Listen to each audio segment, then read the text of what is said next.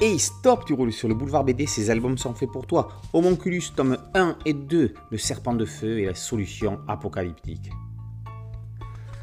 Fin du 19e siècle, dans une grande ville d'Europe de l'Ouest, peut-être Londres, le docteur Harryhausen, professeur en philologie orientale, est bien mystérieux.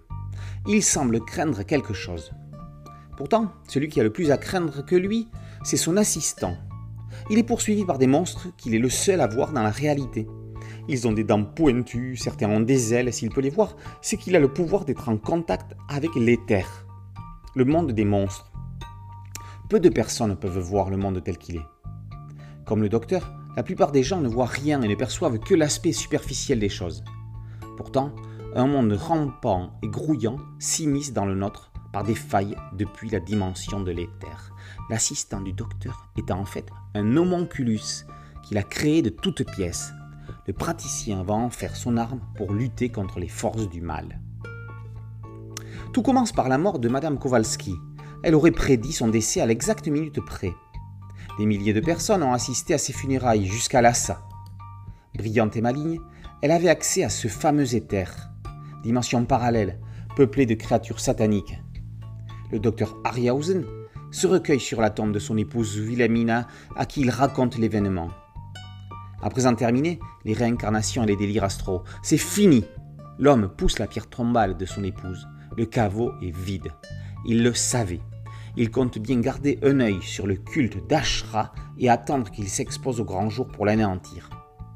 Va alors commencer un combat mené par le docteur et son homonculus pour lutter contre les forces du mal et les empêcher de prendre possession du monde.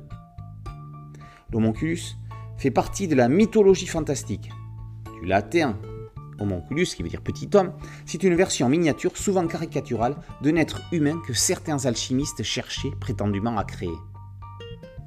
Entre sciences occultes, ectoplasme et expériences interdites, l'univers de Homonculus n'est pas sans rappeler le Frankenstein de Marie Shelley et le Adèle blanc sec de Jacques Tardy.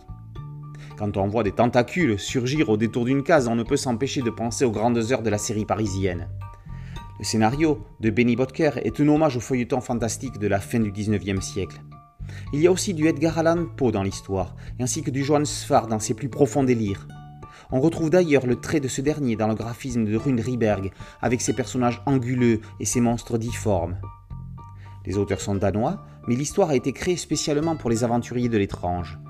Ce petit éditeur français qui monte est en train d'implanter en France des auteurs remarquables de toute l'Europe, à l'image de ceux-ci et d'autres comme Julia Vicente ou Nouria Tamarit, entre autres. Homonculus est un diptyque fantastique haletant, une course-poursuite contre la mainmise des forces parallèles sur notre monde. C'est également une histoire sur le deuil, montrant que l'on peut sauver des vies en sauvant des morts. Le rebond final inattendu laisse la fin ouverte, tout comme on peut imaginer en rester là. C'est malin. Homonculus, tome 1 et 2, Le serpent de feu et la solution apocalyptique, par Bodker et Rydberg, sont parus aux éditions Les Aventuriers de l'étrange. Boulevard BD, c'est un site dédié, un podcast audio et une chaîne YouTube. Merci de liker, de partager et de vous abonner. A très bientôt sur Boulevard BD. Ciao